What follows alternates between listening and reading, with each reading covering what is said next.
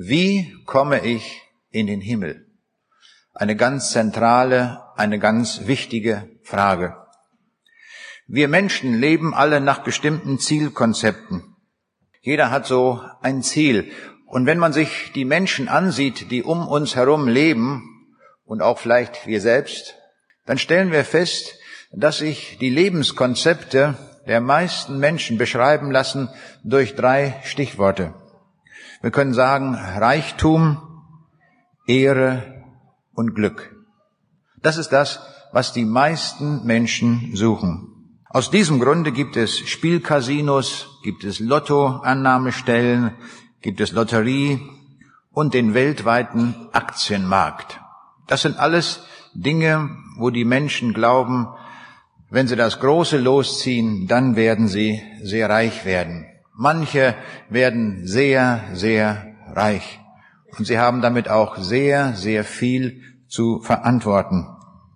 Der Weltmeister im Formel 1 Rennen, Michael Schumacher, ist nicht nur Millionär, er ist inzwischen schon Milliardär geworden.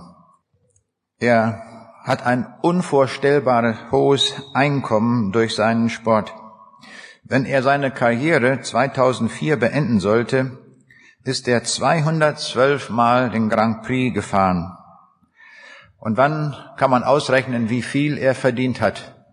Er hat einen Tageslohn von 126.000 Euro an einem einzigen Tag, wenn man das einmal umrechnet. Was gibt es doch Menschen, die sehr, sehr viel Geld haben? Aber ich beneide niemanden, der viel Geld hat. Es genügt mir, wenn ich mein Auskommen habe. Ich brauche das nicht. Wichtig ist, dass wir an einer anderen Stelle reich sind. Der Jesus sagt, sammelt euch Schätze für die Ewigkeit, dass ihr dort reich seid. Ein anderer Punkt, worauf viele Menschen aus sind, ist Ehre. Schauspieler, Politiker, Sportler, haben einen großen Hunger nach Ehre und Anerkennung. Aber nicht nur diese Leute, wir können das ausdehnen auf fast alle Leute. Wenn Leute geehrt werden, dann fühlen sie sich wohl, dann tut es ihnen gut. Das Maß an Ehrung ist nicht zu sättigen.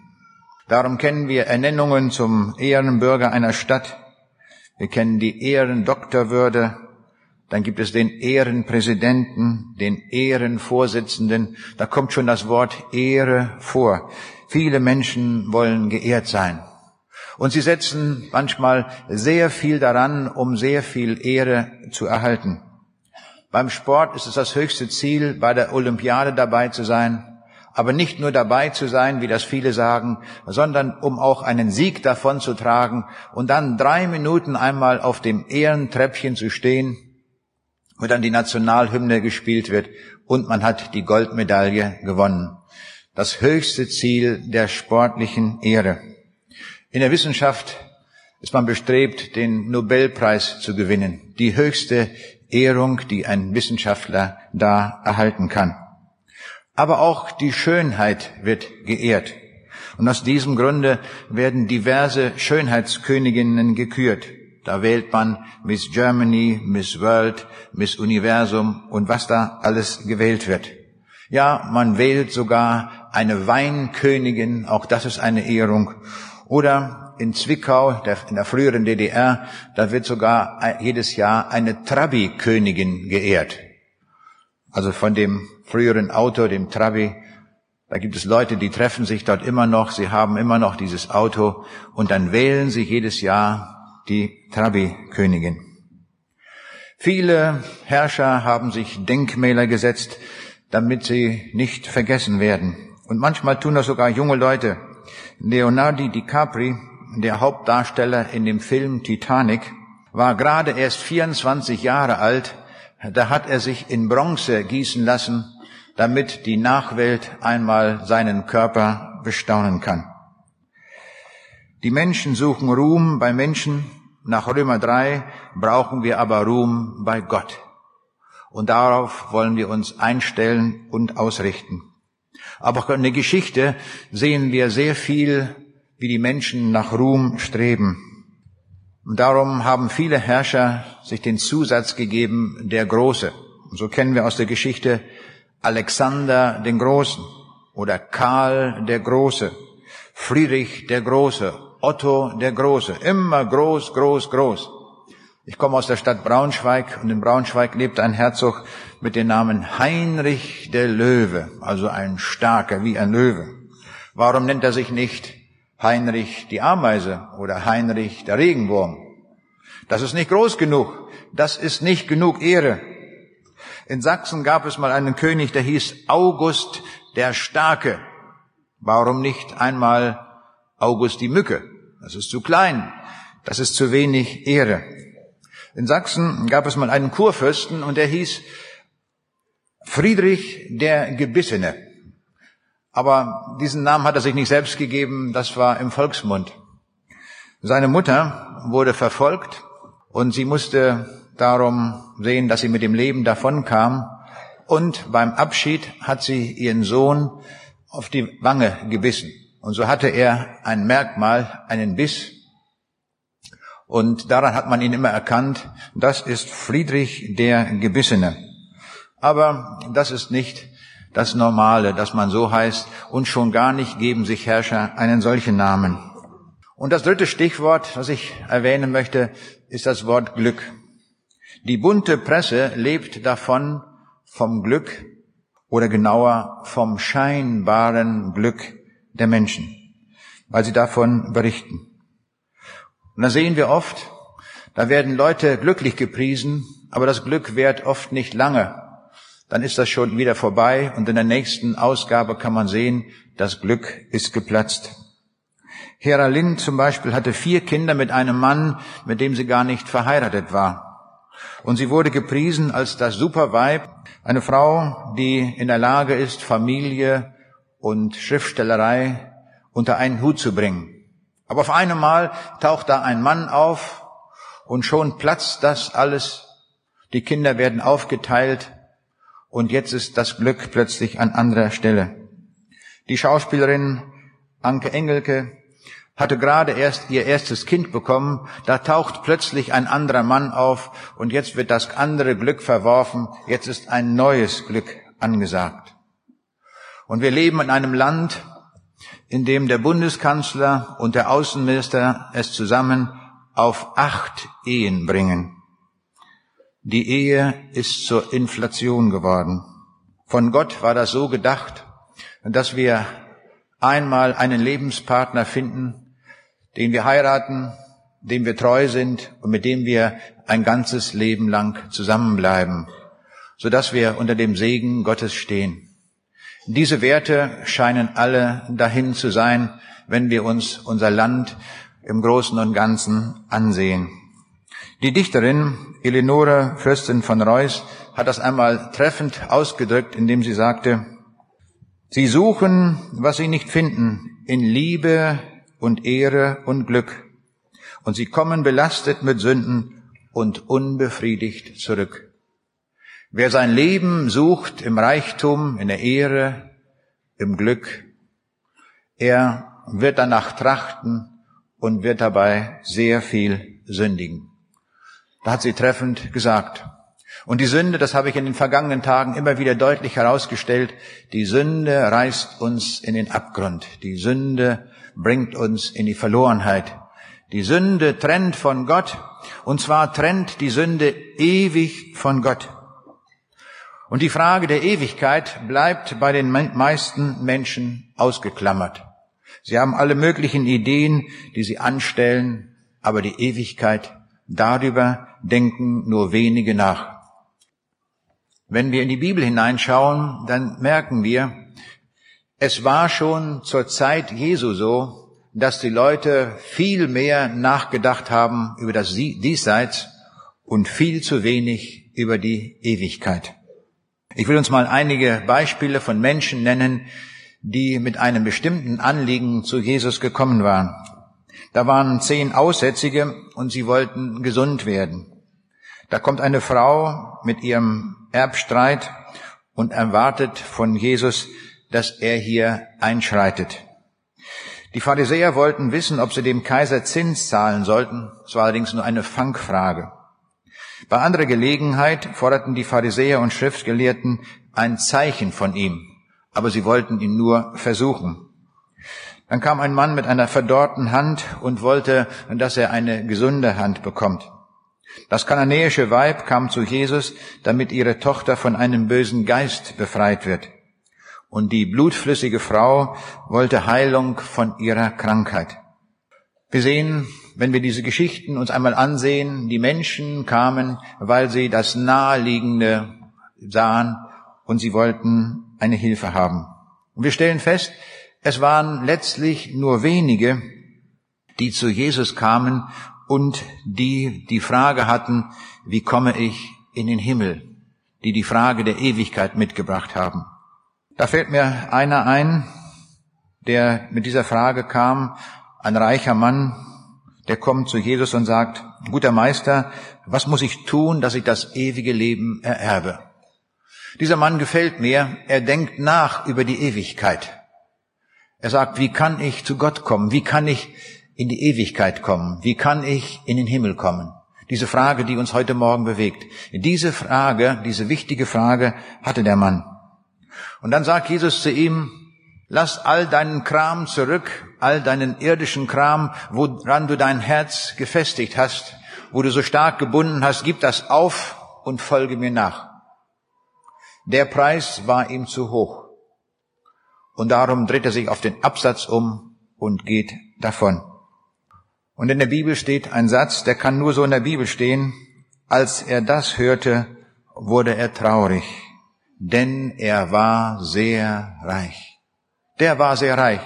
Gemessen an heutigen Beträgen war der sicher Millionär, vielleicht sogar Milliardär. Er war sehr reich. Aber es hat ihm nicht geholfen zur Ewigkeit. Er ging von Jesus weg. Und wer von Jesus weggeht, der hat alles verloren. Alles. Das bisschen Geld, was er jetzt dann noch hat, für einige Jahre, das ist nichts wert.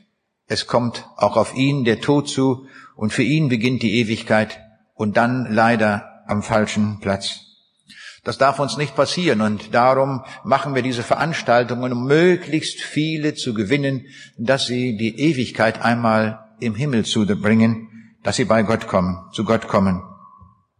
Zachäus war aus lauter Neugier gekommen. Der hatte auch nicht die Frage nach dem Himmel. Er hatte einfach viel von Jesus gehört, wie das so im Volk ist. Damals gab es keine Bildzeitung, so wurde das weitergegeben von Mund zu Mund. Und auf diese Weise hatte er viel von Jesus gehört. Und nun plötzlich reist Jesus durch seine Stadt. Und er denkt, den muss ich unbedingt sehen, dieser Jesus. Wer ist das eigentlich? Von dem die Leute so viel reden, dass er Kranke gesund machen kann, dass er sogar Tote auferwecken kann. Ich muss den unbedingt sehen. Und dann klettert er, weil er so klein ist, auf den Baum und Jesus holt ihn da drunter und sagt, ich muss in dein Haus kommen. Mit deinem Leben ist es nicht in Ordnung. Du bist direkt auf dem Weg zur Hölle. Ich will dich retten. Und das tut Jesus, indem er ihm sagt, was in seinem Leben faul ist. Dieser Mann bekehrt sich an demselben Tag und am Ende des Gespräches, da sagt Jesus, heute ist diesem Hause Heil widerfahren. Ein wunderbarer Satz. Es wäre so schön, wenn das heute bei deinem Leben stehen kann. Heute ist dir Heil widerfahren, weil du die Botschaft von Jesus angenommen hast, weil du nach Hause gefunden hast. Da ist von einer Frau die Rede am Jakobsbrunnen. Sie will dort in der Mittagshitze Wasser schöpfen. Aber dort ist Jesus. Es kommt zu einem Gespräch. Und Jesus weist auf das Entscheidende hin in ihrem Leben. Jesus legt den Finger auf die Wunde, auf ihre Sünde. Sie erkennt das, sie kehrt um und sie findet Jesus und damit den Himmel. Die ist so begeistert davon, dass er ihren Krug, wo sie Wasser schöpfen wollte, stehen lässt und dann in das Dorf geht und den Menschen sagt, ich habe den Messias gefunden, ich habe den Herrn gefunden, ich habe den Himmel gefunden. Daran kann man sehen, wenn jemand sich wirklich echt bekehrt hat. Wenn sich jemand wirklich echt bekehrt, dann bekommt er die Bewegung, dass er auch anderen Menschen von dieser Ewigkeit sagt und sagt, ich habe den Himmel gefunden, komm doch auch damit hin. Er fängt an zu beten für seine Freunde, für seine Nachbarn und sagt ihnen diese Botschaft, damit sie auch einmal in den Himmel kommen. Was können wir sagen bezüglich des Himmels? Einige ganz wichtige Dinge wollen wir einmal zusammentragen. Das Himmelreich finden wir an einem ganz bestimmten Tag. Es ist immer mit einem Datum verknüpft, wann wir den Himmel gefunden haben. Das soll nicht heißen, dass man vorher nichts darüber gehört hat. So ist das eben. Wir hören schon viel darüber. Der Zachäus hatte schon viel von Jesus gehört, aber er war noch nicht bekehrt. Es kam aber der Tag, wo er diese Entscheidung trifft. Und so gibt es ein Datum in unserem Leben. Sag, kennst du dieses Datum? Kennst du das Datum, wo du all das, was du schon mal gehört hast, jetzt auf den Punkt gebracht hast und festgemacht hast? Weiterhin ist wichtig, das Himmelreich ist nicht an eine bestimmte Leistung geknüpft. Du musst nicht bestimmte Dinge tun, damit du in den Himmel kommst.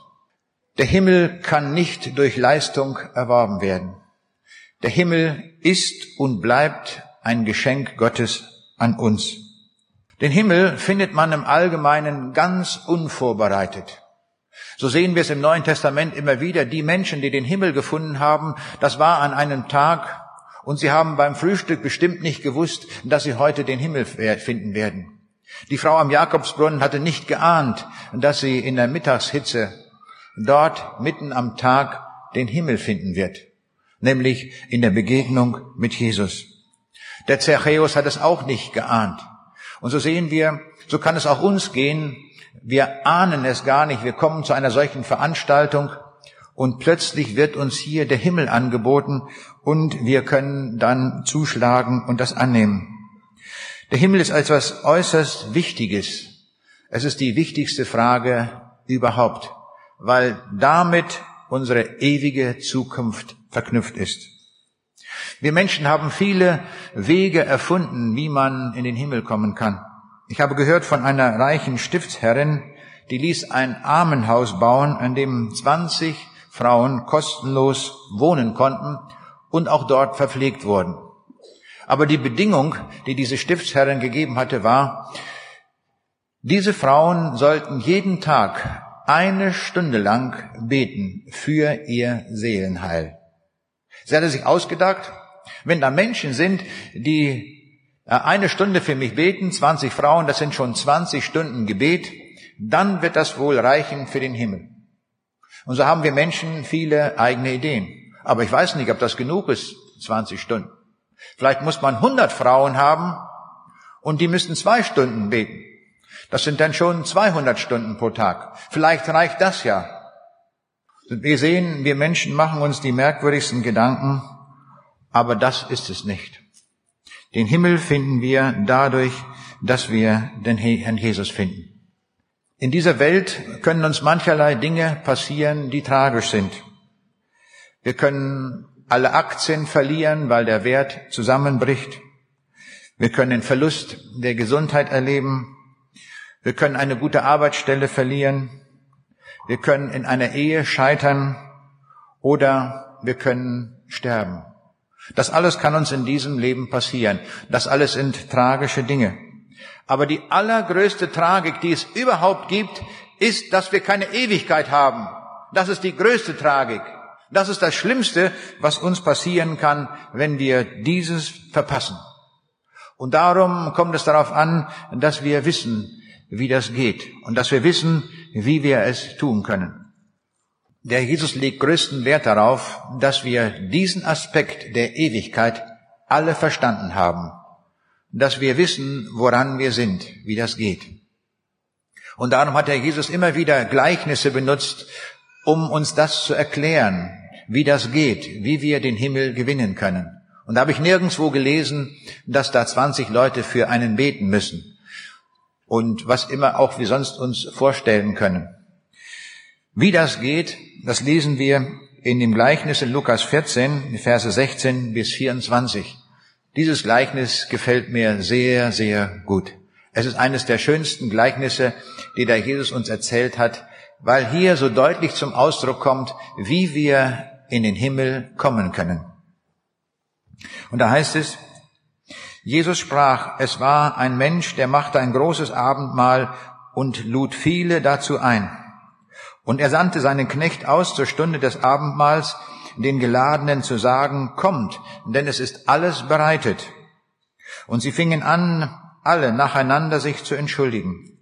Der erste sprach, ich habe einen Acker gekauft und ich muss hingehen und ihn besehen. Ich bitte dich, entschuldige mich. Und der zweite sprach, ich habe fünf Gespanne Ochsen gekauft und gehe jetzt hin, sie zu besehen. Ich bitte dich, entschuldige mich. Und der dritte sprach, ich habe eine Frau genommen, darum kann ich nicht kommen. Und der Knecht kam zurück und sagte es seinem Herrn. Da wurde der Hausherr zornig und sprach zu seinem Knecht, Geh schnell hinaus auf die Straßen und Gassen der Stadt und führe die Armen, Verkrüppelten, Blinden und Lahmen herein. Und der Herr sprach, Herr, es ist geschehen, was du befohlen hast. Es ist aber noch Raum da. Und der Herr sprach zu dem Knecht, geh hinaus auf die Landstraßen und an die Zäune und nötige sie hereinzukommen, dass mein Haus voll werde. Denn ich sage euch, dass keiner der Männer, die geladen waren, mein Abendmahl schmecken wird. In diesem Gleichnis spricht Jesus von einem Hausherrn und damit ist Gott gemeint. Und dieser Hausherr schickt Einladungen raus. Und ich stelle mir das so vor, gedruckte Einladungen, vielleicht mit Goldrand, ganz wunderbar gemacht. Und die Einladung geht an ganz persönliche, an ausgesuchte Leute. Und nun ist erstaunlich, wie die Leute darauf reagieren. Und das ist genau unsere Erfahrung, die wir auch in dieser Welt machen. Wir stellen fest, die Leute lehnen ab. Sie sind so großartig eingeladen worden. Der eine sagt, ich habe mir da so einen Acker gekauft, deswegen kann ich nicht kommen. Ein Dummkopf. Er hat Geld bezahlt, sein Geld ist weg. Wer weiß, was der dafür einen Acker gekauft hat. Wir sehen, der ist keine Hilfe für uns. Der andere hat fünf Gespanne Ochsen gekauft und deswegen kann er nicht kommen. Er muss auch hingehen, um sich diese Ochsen anzusehen. Wer weiß, was das für Ochsen sind. Vielleicht alte Klepper, die man nicht mehr einsetzen kann für die Arbeit. Ich habe die Hoffnung, der Dritte hier, der genannt wird, der hat geheiratet. Na, der könnte doch jetzt sagen, meine liebe Frau, mein lieber Schatz, wir sind jetzt verheiratet. Stell dir vor, ich habe eine Einladung bekommen zu einem ganz großen Fest. Lass uns doch dort gemeinsam hingehen. Das wird eine großartige Sache sein. Aber er sagt es gar nicht erst seiner Frau, sondern lehnt gleich ab, weil er geheiratet hat. Und die Bibel sagt uns hier, von diesen dreien können wir nichts lernen. Keiner kommt. Sie haben damit den Himmel, um den es hier geht, bei dem Fest ausgeschlagen. So kann es uns auch gehen, dass wir die Einladung einfach verpassen und dass wir sie nicht annehmen. Damit haben wir endgültig den Himmel verpasst. Aber jetzt sagt der Hausherr, geht hinaus an alle Stellen der Stadt und an allen Enden der Erde und ruft Leute, die kommen wollen. Und sie können alle kommen, sind alle eingeladen, unabhängig ob sie schwarz, ob braun oder rot oder weiße Hautfarbe haben, egal, alle Menschen sind geladen, egal in welchen Ländern, in welchen Sprachen, überall geht hinaus, ruft, ruft, ruft und sie können alle kommen. Es sind viele Wohnungen in meines Vaters Haus. Sie können alle kommen. Und dann zieht der Hausherr Bilanz und er fragt, wie sieht's aus? Und sie sagen, ja, wir haben viele eingeladen. Und dann sagt der Hausherr, ist noch Platz da? Geht noch einmal hinaus. Und das ist die Situation von heute. Es haben schon viele, viele Platz genommen, die sich haben einladen lassen, aber es ist noch Platz da. Es ist noch so viel Platz da, weil Gott uns in seinem Wort sagt, es gibt eine Vollzahl, eine ganz bestimmte Zahl von Menschen, die einmal den Himmel besetzen werden. Diese Zahl ist noch nicht erreicht. Wunderbare Botschaft. Auch an uns. Es ist so viel Platz da, dass alle, die heute hier sind, kommen können. Alle, die noch keine Entscheidung getroffen haben, können sich auf den Weg machen und können heute den Himmel gewinnen. Es sind noch freie Plätze da. Tu es nicht so wie der Mann, der den Acker gekauft hat oder der hier geheiratet hat und abgelehnt hat. Komm, komm, komm, das ist die Botschaft. Du bist geladen zum Fest der Ewigkeit. Es ist so schön, dass wir so ganz freimütig und jedermann dazu einladen können. Der Himmel ist unvorstellbar schön, weil Gott dort ist. Der Himmel ist deswegen so unvorstellbar schön, weil Gott die Liebe ist und weil die Liebe das Kennzeichen sein wird dieses ewigen Festes. In 1. Korinther 2, Vers 9 heißt es, was kein Auge gesehen hat und kein Ohr gehört hat und in keines Menschen Herz gekommen ist, was Gott bereitet hat, denen, die ihn lieben. Hier hat Gott ein außergewöhnliches Fest vorbereitet. In diesem Bild erklärt uns das die Bibel, ein Fest, das der Herr bereitet. Und was dort zu sehen sein wird, haben wir nie in unserem Leben je gesehen. Niemals haben unsere Augen so etwas zu Gesicht bekommen. Und nie hat unser Ohr so etwas Schönes gehört. Ich freue mich immer jeden Tag über diesen Chor, den wir hier hören. Aber wenn ich es vergleiche mit dem, was die Bibel sagt, im Himmel wird es noch besser sein. Wir werden noch nie so etwas Schönes gehört haben. Und wir werden etwas erfahren, was in unser Herz kommen wird, was noch nie so schön gewesen ist. Unser Herz wird sich ewig erfreuen. Ich habe einmal nachgedacht über ein Wort, das mir sehr aufgefallen ist in der Werbung. Die Reiseunternehmen werben für eine Traumreise. Natürlich findet diese Reise hin zu einem Traumort. Und dort wohnt man natürlich in einem Traumhotel. Und dieses Traumhotel befindet sich natürlich in einer Traumanlage und natürlich auch auf einer Trauminsel und das Wetter ist natürlich auch traumhaft. So wird das Ganze ein Traumurlaub. Junge Leute träumen von einem Traummann oder einer Traumfrau. Diese Traumfrau muss natürlich traumhaft aussehen, sie muss die Traummaße haben und dann wird das Ganze auch zu einem Traumpaar. Dann wird die Traumhochzeit gefeiert am Ort der Träume. Dazu hat die Braut ein traumhaftes Hochzeitskleid an und sie hat sich eine traumhafte Frisur bereiten lassen. Und dann beginnt der Traum Urlaub, man fährt mit einem Traumauto dorthin. Dann wohnt man später in einem Traumhaus, ja eine Traumvilla, aber die hat auch traumhafte Preise. Und nur wer ein traumhaftes Einkommen hat, kann so etwas Traumhaftes bezahlen. Und so träumen wir und träumen wir und die meisten Träume können wir gar nicht erfüllen, weil wir nur träumen. Aber manche einer kann sich zeitweise seinen Traum erfüllen. Und da dieses Wort so häufig vorkommt, habe ich nachgedacht, wie steht eigentlich das Wort Traum im Verhältnis zum Himmel und im Verhältnis zur Hölle?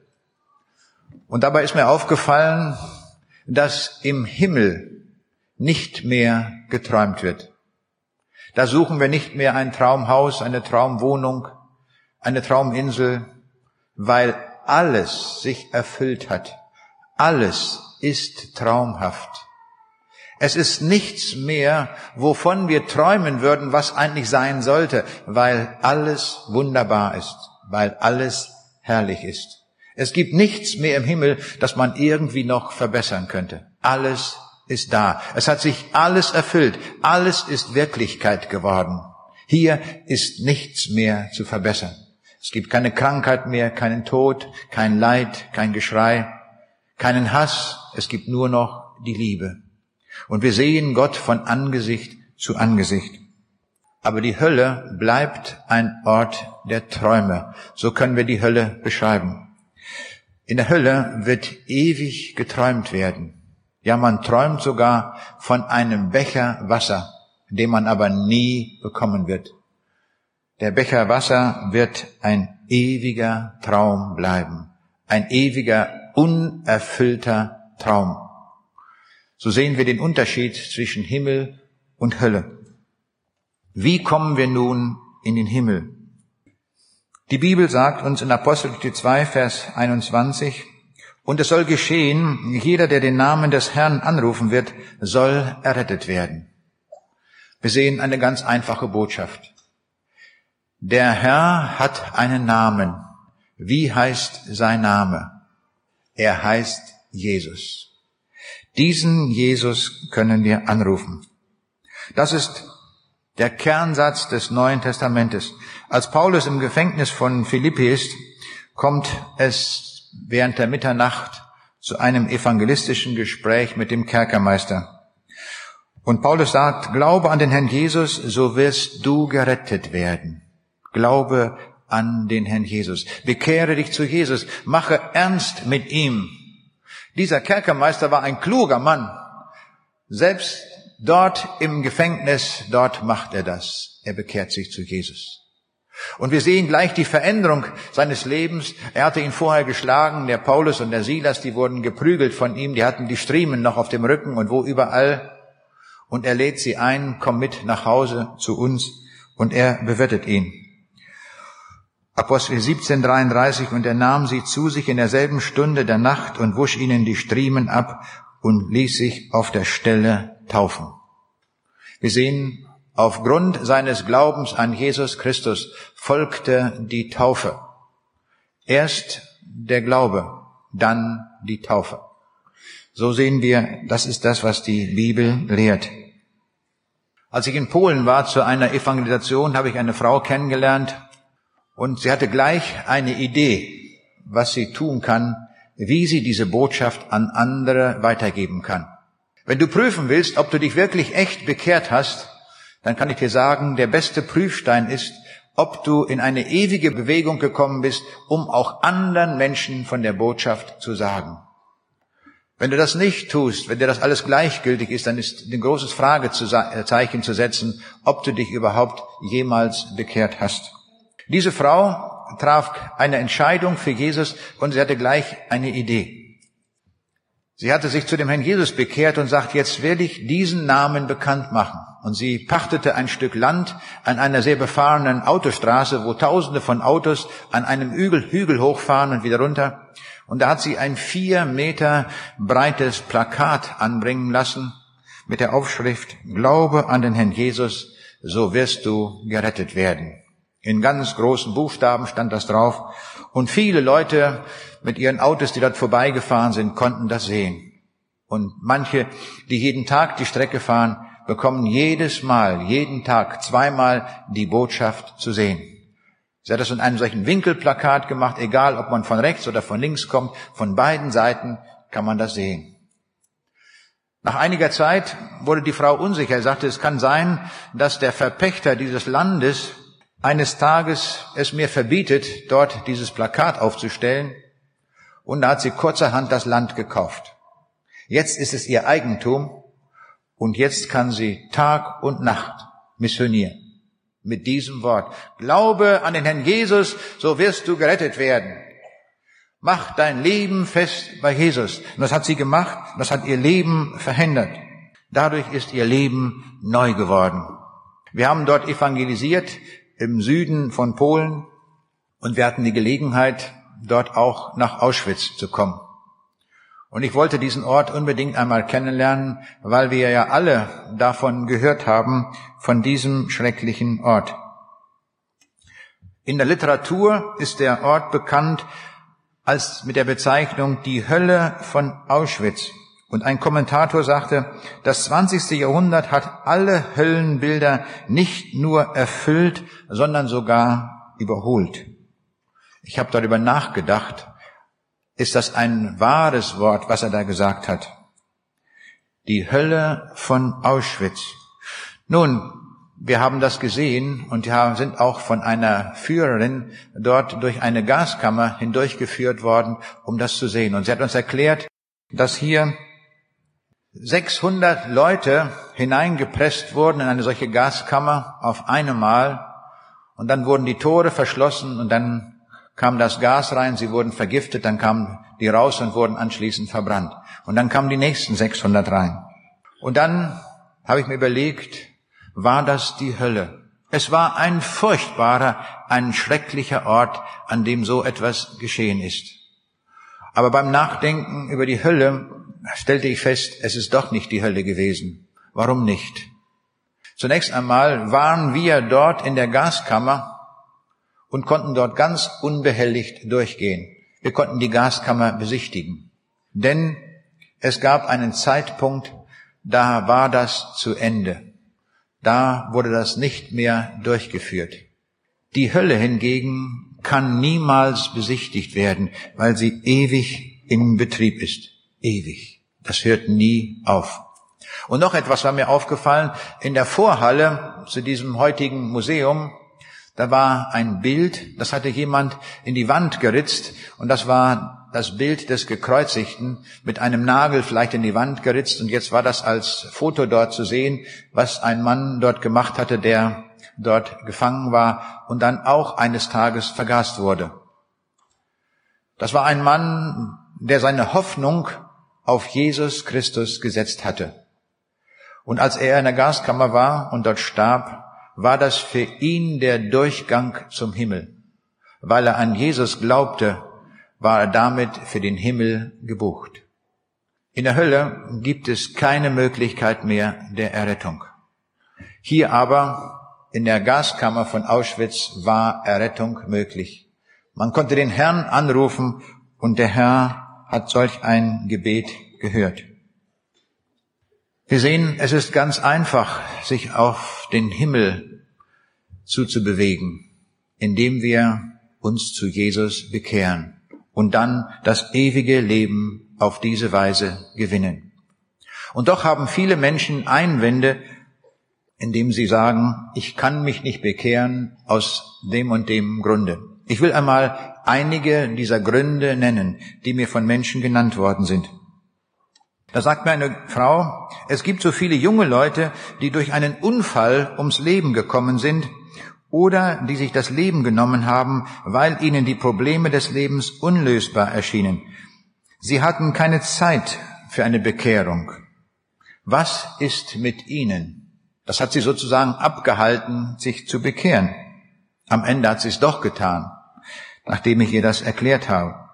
Ich habe dann gesagt und das fortgesetzt, es sind nicht nur junge Leute umgekommen, auch viele andere sind umgekommen.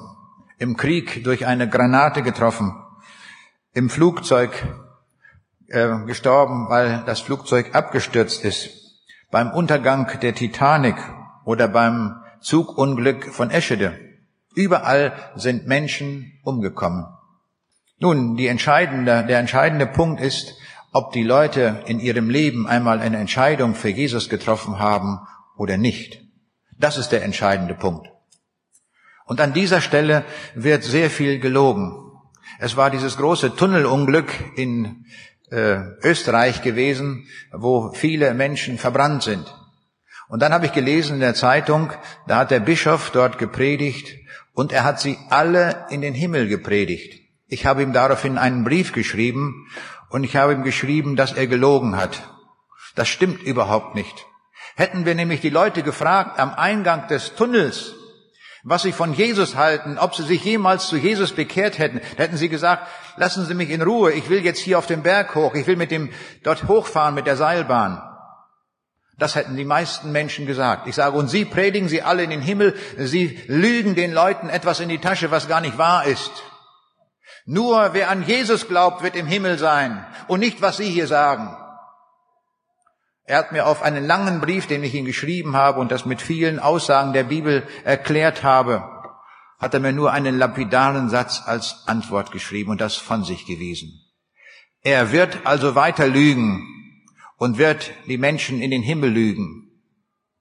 Das dürfen wir nicht tun. Wir müssen die Wahrheit sagen, so wie es Jesus gesagt hat, damit wir wissen, woran wir sind, wo es hingeht. Ich hatte in einem Vortrag darüber gesprochen, über diese beiden Wege von Himmel und Hölle.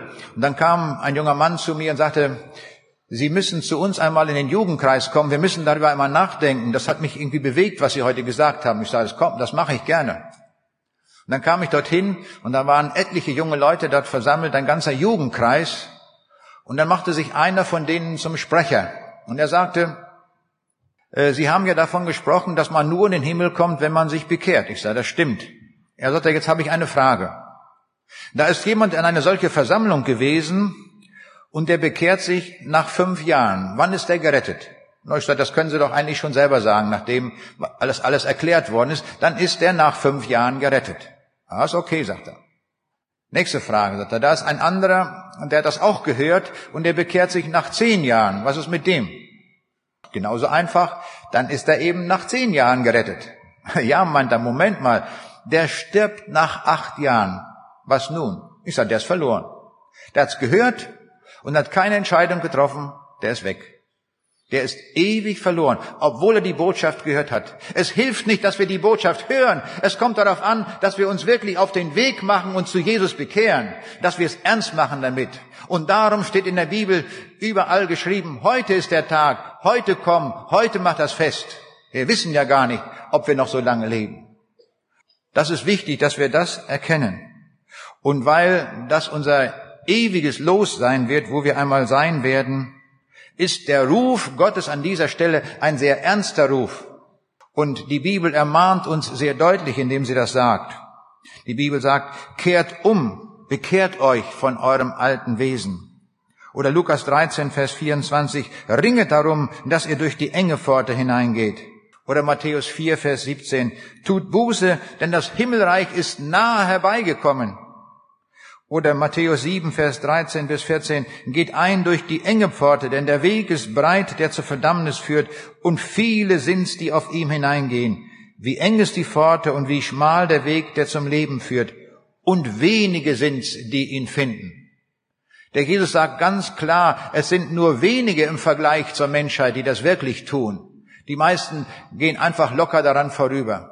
Und er sagt auch, sie sind dann ewig verloren. Und das wollen wir uns ermahnen lassen. Wir wollen uns rufen lassen. Der Wunsch, Wunsch Gottes ist, dass wir kommen und unser Leben bei ihm festmachen. In Lukas 14, Vers 23 heißt es, nötigt sie hereinzukommen. 1. Timotheus 6, Vers 12, ergreife das ewige Leben, das du berufen bist. Du bist berufen zum ewigen Leben. Gott will das, dass du im Himmel bist und nicht in der Hölle. Das ist seine Botschaft. Heute, wenn ihr seine Stimme hören werdet, verstockt eure Herzen nicht. Hebräer 3, Vers 15. Apostelgeschichte 2, Vers 40. Lasst euch erretten aus diesem verkehrten Geschlecht. Tut das, lasst euch erretten. Wir leben in einem Geschlecht, das ist verkehrt. Wir brauchen ja nur die Tageszeitungen aufzuschlagen, dann sehen wir, dass wir in einer Welt leben, die kaputt ist, die ist von der Sünde zerfressen und vom Egoismus. Wir müssen raus aus der Schusslinie, die uns in die Verlorenheit bringt, und wir müssen uns aufmachen zu diesem Jesus Christus, um ewiges Leben zu finden. Ein anderer Einwand, der mir neulich gesagt wurde, ist der folgende. Ich kann mir nicht vorstellen, dass der große, erhabene Gott mit mir eine ganze Ewigkeit zusammenleben will. Für einige Zeit, das kann ich mir schon denken, aber doch nicht für immer und ewig. Das war eine gute Frage. Die Frau hat mitgedacht. Und ich muss sagen, ich kann es mir auch nicht vorstellen. Ich kann mir nicht vorstellen, dass dieser große, ewige Gott eine ganze Ewigkeit mit mir zusammenleben will. Wer bin ich denn? Warum will er das? Das hat sich kein Mensch ausgedacht, das hat sich Gott ausgedacht. Und Gott will es. Das ist das Großartige. Es stimmt, Gott will wirklich, dass wir mit ihm eine Ewigkeit zusammen sind. Egal wer wir sind. Wir mögen uns noch so vorkommen, so unwichtig, so unbedeutend. Aber Gott will das. Er möchte gerade dich im Himmel haben. Gerade dich. So wie du bist. Da merken wir, was da für eine Liebe dahinter steht. Dass er keinen ausschließt. Das gilt für alle. Und darum betet der Jesus in Johannes 17, Vers 24 zum Vater. Vater, ich will, dass wo ich bin, auch die bei mir sind, die du mir gegeben hast, damit sie meine Herrlichkeit sehen, die du mir gegeben hast. Ich will, sagt der Jesus, ich will, dass sie einmal bei mir sind. Ich will, dass sie eine ganze Ewigkeit bei mir sind. Auch wenn wir es uns nicht vorstellen können. Das ist so wunderbar, so großartig, dass der große Gott und der Jesus uns einmal so im Himmel haben will, am Ort der Liebe. Ein weiterer Einwand, ich will einmal so ein paar Einwände nennen, die ich so direkt gehört habe, und das ist vielleicht dann auch unser Einwand, aber ich will diese Einwände behandeln, damit wir dennoch wissen, was wir tun sollen. Da sagt jemand anders, ich kann mich im kann ich mich denn im Himmel freuen, wenn ich weiß, dass mein Vater und mein Bruder, die schon gestorben sind, dort nicht sind?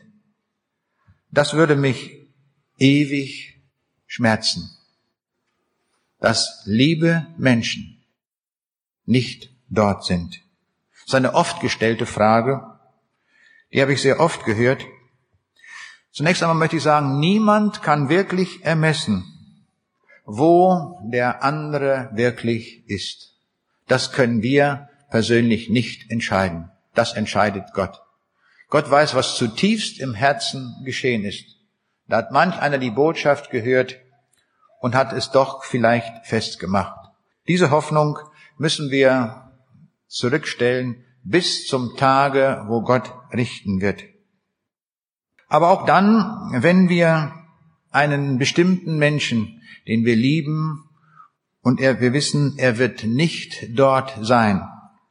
So sagen wir Menschen, das wird ja in Ewigkeit im Himmel einen großen Schmerz verursachen. Wie kann ich mich über den Himmel freuen, wenn ich weiß, dass meine Ehefrau nicht dort ist, dass ein guter Freund von mir nicht dort ist? Wie kann ich mich dann freuen? Die Antwort dazu finden wir in Jesaja 65, Vers 17.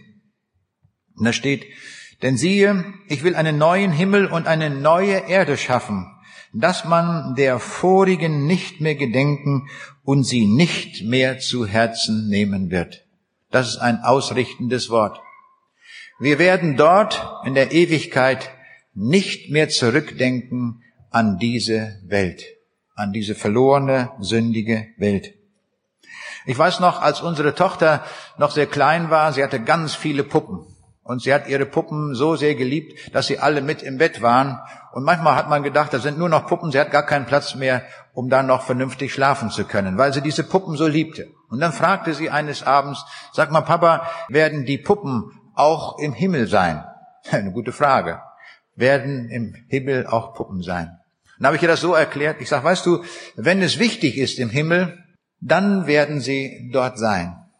Ich wollte nicht sagen, im Himmel gibt's keine Puppen dann wäre sie enttäuscht gewesen. Aber ich sage, wenn es wichtig ist, dann werden sie dort sein. Und wenn sie dort nicht mehr wichtig sind, dann wird es auch dort keine Puppen mehr geben. Im Himmel wird es nur noch das geben, was für die Ewigkeit von Bedeutung ist. Und ich bin zutiefst überzeugt, und das sagt sie heute auch, im Himmel sind Puppen nicht mehr von Bedeutung. Und dann wird es die auch dort nicht mehr geben. Unser Gedächtnis das wir haben, ist im Himmel nicht aufgehoben. Wir werden, das Gedächtnis wird nicht ausgelöscht sein. Wir werden ja im Himmel nicht weniger wissen als hier auf der Erde. Aber da müssen wir Folgendes wissen. Wenn die Sonne scheint am Tage, dann sehen wir keine Sterne mehr. Die Sonne überstrahlt mit ihrer Helligkeit das Licht der Sterne. Und darum können wir die Sterne nur erkennen in der Nacht. Nur dann sehen wir die Sterne, wenn die Sonne nicht scheint. Und im Himmel wird es so sein, dass alles von der Herrlichkeit Gottes überstrahlt wird, sodass also das, was uns eventuell Not machen könnte, überhaupt nicht mehr erscheinen wird. Wir werden es gar nicht mehr wahrnehmen. Es wird nicht mehr wichtig sein. Es gibt Menschen, die sagen mir manchmal, dass sie zur Hölle wollen. Das finde ich schrecklich. Und dann denke ich, woran liegt das eigentlich, dass Sie eine solche Meinung haben? Haben wir Ihnen nicht genug erklärt, wie schlimm die Hölle ist, wie schrecklich das ist, dass Sie so ganz locker weiterleben können und sogar den Wunsch äußern, ich möchte einmal in der Hölle sein? Haben wir vielleicht überhaupt nicht über die Hölle gepredigt? Neulich sagte mir jemand, in unserer Kirche wird überhaupt nicht über die Hölle gepredigt. Und ein anderer sagte mir, in unserer Kirche wird sogar behauptet, es gibt gar keine Hölle. Was für eine Lügerei, die wir erleben. Und viele Menschen werden getäuscht und sie treffen keine Entscheidung. Wir müssen beides wissen. Und eine junge Frau sagte mir neulich, warum wird eigentlich so wenig über den Himmel gepredigt? Warum wird nur über das Diesseits etwas gesagt und viele belanglosen Dinge? Und da hat sie recht, das ist der Punkt. Der Entertainer Chris Holland hat einmal gesagt, er möchte gerne in der Hölle sein. Denn in der Hölle, da ist ordentlich was los, weil seine Freunde auch dort sind, weil sie auch alle nicht geglaubt haben. Freunde sind etwas Gutes. Und so kann man ihm sagen, in der Hölle gibt es nichts Gutes mehr. Er wird in der Hölle auch keine Freunde haben. Selbst die Menschen, die er auf dieser Erde als Freunde kannte, werden in der Hölle keine Freunde mehr sein. Freunde sind was Gutes und Gott ist die Quelle alles Guten. Und darum wird es Freunde nur im Himmel geben, aber nicht in der Hölle. Auch das müssen wir wissen. Die Hölle ist der einsamste Ort überhaupt. Und darum wollen wir uns auf den Weg machen zum richtigen Platz. Ich will das nochmal deutlich machen, um das Gegenstück auch gepredigt zu haben. Da kommt eine Frau zu mir und sie sagt, ich will Ihnen sagen, wo ich hin will. Ich will in der Ewigkeit einmal in der Hölle sein. Ich war recht schockiert, als sie mir das sagte. Ich denke, habe ich denn das heute nicht deutlich genug erklärt, dass man da noch hin will? Und dann sagt sie, ich kann Ihnen das erklären. Meine Mutter ist vor kurzem gestorben und darum, weil sie nicht geglaubt hat und nach dem, was sie gesagt haben, wird sie in der Hölle sein. Ich habe meine Mutter sehr geliebt und darum möchte ich auch einmal dort in der Hölle sein. Ich sage, das überlegen Sie sich tausendmal. Sie wissen überhaupt nicht erstens einmal, wo Ihre Mutter wirklich sein wird. Sie hat ja auch von Jesus gehört. Wir wissen ja gar nicht, wie sie sich entschieden hat. Denken Sie doch nur einmal an den Mann, der mit Jesus gekreuzigt wurde, der Schächer, der Jesus in letzter Minute anruft und sagt, Herr, denke doch auch an mich, wenn du in deinem Königreich bist. Und Jesus sagt ihm, heute noch wirst du mit mir im Paradiese sein. Stellen wir uns vor, da würde jemand die Mutter dieses Schächers gefragt haben, wo ist dein Sohn? Da hätte sie gesagt, es ist sehr traurig. Er ist auf die schiefe Bahn gekommen, er wurde zum Verbrecher, zum Mörder. Die Römer haben ihn gefasst, jetzt ist er gekreuzigt worden, der ist in der Hölle. Irrtum. Er kam mit Jesus zusammen. Den finden wir im Himmel wieder. Seien Sie vorsichtig damit, wohin Sie aufbrechen wollen. Außerdem sagte ich ihr, die Hölle ist kein Ort der Familienzusammenführung. Sie werden dort nicht zusammengeführt werden, selbst wenn Ihre Mutter dort wirklich ist. Die Hölle ist ein Ort der absoluten Finsternis. Sie werden gar keinen finden. Und weiterhin, hier haben Sie Ihre Mutter geliebt. Die Hölle ist ein Ort der absoluten Abwesenheit Gottes. Das heißt, alle Liebe, die wir auf der Erde kennen, ist von Gott kommend. Da Gott in der Hölle nicht mehr ist, wird es dort auch keine Liebe mehr geben. Und selbst sollten Sie dort Ihre Mutter finden, Sie werden sie nicht mehr lieben. Entscheiden Sie sich darum richtig, dass Sie in den Himmel kommen. Ich war bei einer anderen Veranstaltung und ich stehe da vor der Veranstaltung noch am Büchertisch, wie das so ist, da sind immer viele Leute. Und da spricht mich eine Frau an und sagt, wissen Sie, ich will Ihnen sagen, mein Kind ist im Himmel. Ich freue mich riesig darüber. Oh, ich sage, das ist aber schön. Erzählen Sie doch mal, wie das äh, ist, woher Sie das so wissen und wie sind Sie darauf gekommen. Da sagt diese Frau mir, ich habe vor einiger Zeit ein Baby bekommen und dieses Baby ist gestorben. Und da war ich sehr traurig und dachte, schade, dieses Kind habe ich doch so sehr geliebt. Ich habe mich doch so sehr gefreut und nun ist es tot. Und dann gab mir meine Mutter ein Buch von ihnen. Und da stand über den Himmel drin. Und da haben sie in dem Buch geschrieben, den Kindern gehört das Himmelreich. Ich sag, stimmt, das hat der Jesus gesagt. Lasset die Kinder zu mir kommen, denn ihnen gehört das Himmelreich. Und da hat sie gesagt, dann war mir bewusst, dieses Kind ist nicht verloren, dieses Kind ist im Himmel.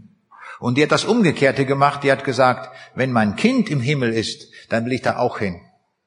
Und dann hat sie sich daraufhin bekehrt zu Jesus. Und das ist schön. Das Kind wird im Himmel sein und sie, weil sie sich entschieden hat für Jesus, wird sie auch im Himmel sein. Und der Himmel ist wirklich ein Ort, wo wir zusammenkommen können, wo wir uns zusammenfinden.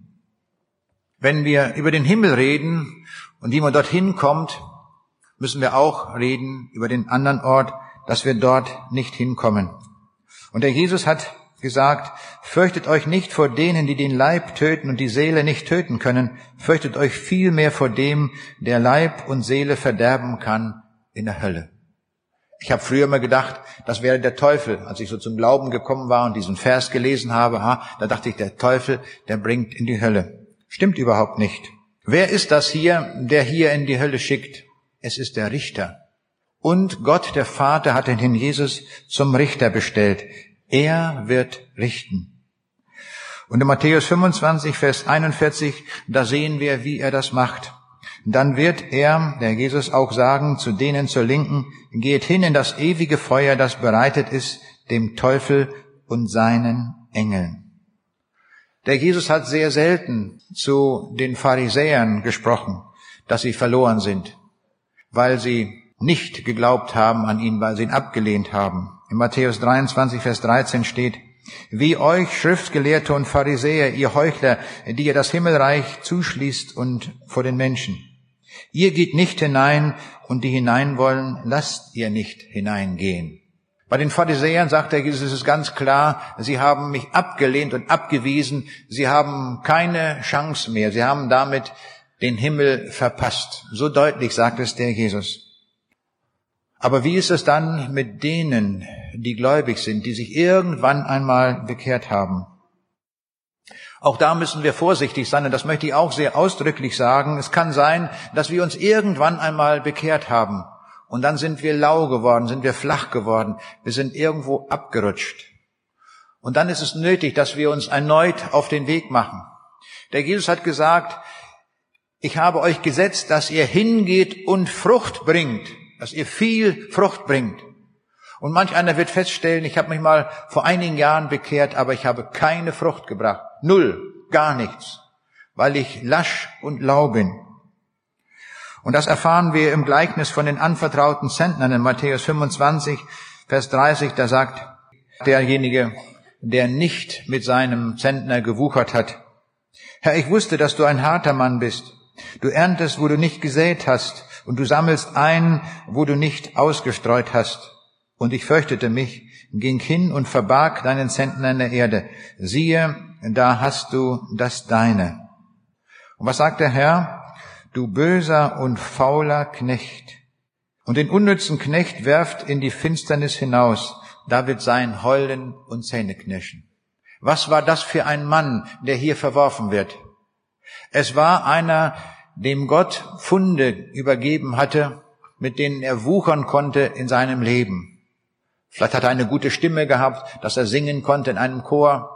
Vielleicht hat er irgendwelche anderen Gaben gehabt, die er einsetzen konnte. Und er hat nichts damit getan. Absolut nichts. Das ist genau das Gegenteil von dieser Polin, die dieses Schild dort aufgestellt hat, die gleich eine Idee hatte. So kann es uns sein. Und dann warnte Jesus uns auch, dass wir aus unserer Lauheit rauskommen und einen neuen Schub brauchen. Der Jesus erzählt uns das Gleichnis von den zehn Jungfrauen, wo fünf bereit waren und fünf waren nicht bereit. Eine Mahnung an uns, dass wir uns wachrütteln lassen und dass wir uns auf den Weg machen zu Jesus hin. Auch die Lauen. Und darum rufe ich heute Morgen zwei Gruppen von Menschen auf, eine Entscheidung zu treffen. Diejenigen, die noch nie einmal eine solche Entscheidung getroffen haben, die sich noch nie bekehrt haben, dass sie heute kommen und aus der Hand Jesu den Himmel in Empfang nehmen und ewiges Leben bekommen. Und dann rufe ich auch diejenigen, die von sich merken, sie sind lau geworden, im Gebet und in allem in ihrem ganzen Christsein. Und die Lauen gehen auch verloren, sagt uns die Bibel. Und darum wollen wir uns dann auf den Weg machen und auch kommen und sagen, Herr Jesus, ich bin irgendwo abgerutscht, ich mache das wieder neu fest, ich will jetzt durchstarten, ich will mit dir leben. Denn du bist der Herr des Lebens und dir will ich folgen und gib mir eine Aufgabe, wo ich mitwirken kann. So wollen wir uns rufen lassen an diesem Tag dass dieser Tag ein Tag des Heils für uns ganz persönlich wird, dass wir diese Botschaft ernst nehmen und dann zur vollen Freude durchbrechen können. Denn das ist das wirkliche Glück, wenn wir den Herrn Jesus haben und wir haben eine große Zukunft. Der Himmel ist der Ort des ewigen Glücks. Komme dorthin und diene diesem Herrn in dieser Zeit, die wir hier haben. Ich möchte schließen mit einer Geschichte von einem jungen Mann, der nach einer Veranstaltung zu mir kam und sagte, wissen Sie, ich habe noch eine wichtige Frage, die müssen Sie mir noch erklären. Er sagte, wissen Sie, Sie haben so viel gesprochen über die Liebe Gottes und über die Allmacht Gottes, über seine Größe. Warum kann Gott nicht alle Menschen in seinen Himmel hineinlassen. Warum dieser riesige Aufwand mit dem Kreuz und mit dem vergossenen Blut und mit all diesen Geschichten, wo so viel Leid auch da mit Jesus verbunden ist? Warum, warum? Oh, ich sag, Sie haben sehr gut mitgedacht. Das war eine sehr gute Frage. Ich sag, stellen Sie sich vor, diese Welt, in der wir leben, ist eine Welt, die ist total kaputt. Im vergangenen Jahrhundert haben wir zwei Weltkriege gehabt. Und denken Sie einmal, wie viel Not wir haben in so vielen Familien. In Deutschland haben wir über 35 Prozent Ehescheidung. Wie viel Not und Elend ist damit verbunden? Was ist die Ursache dafür, dass es dieses Leid alles gibt in dieser Welt? Und ich sagte, das kam von einer einzigen Sünde. Nur eine im Sündenfall. Und dann ist das explodiert. Die Sünde hat alles zerstört, eine ganze Welt kaputt gemacht. Und darum sieht die Welt so aus, wie sie ist. Und dann habe ich gesagt, was würde passieren, wenn Gott uns so, wie wir sind, jetzt in den Himmel hineinnimmt? Dann hat er schon selber die Antwort gegeben, ja, wenn das ist, dann geht aufgrund unserer Sünde der Himmel auch kaputt. Ich sage, sehr scharf mitgedacht. Genau das ist es. Und das will Gott nicht. Der Himmel soll ewig Himmel bleiben. Ewig und immer. Und es wird immer ein Ort der Liebe bleiben. Und darum duldet Gott keine Sünde in seinem Himmel. Und darum ist der Aufwand für Gott so unvorstellbar groß gewesen, dass er seinen Sohn gegeben hat am Kreuz von Golgatha, um für jede Sünde zu bezahlen. Für jede Sünde und auch für jede Lauheit. Für alles, was wir verursacht haben. Und dort erhalten wir vollständige Vergebung und dann sind wir frei, um in den Himmel zu kommen. Dann kommen wir in den Himmel ohne Sünde und dann bleibt der Himmel ewig Himmel. Der hat das verstanden, er hatte mitgedacht, hat das verstanden und der hat sofort an dieser Stelle, wo wir standen, hat er eine Entscheidung für Jesus getroffen. Den werden wir im Himmel wiedersehen. Wir haben jetzt viel gehört es liegt jetzt an uns, die richtige Entscheidung zu treffen. Der Jesus ruft uns mit einem heiligen Ruf, dass wir uns auf den Weg machen zu ihm hin und ewiges Leben bekommen. Wenn wir es nicht tun, haben wir es auch nicht. Wenn wir es tun, haben wir es. So einfach ist das. Es liegt an uns, an unserem Willen, uns auf den Weg zu machen. Gott segne uns in unserer Entscheidung. Amen.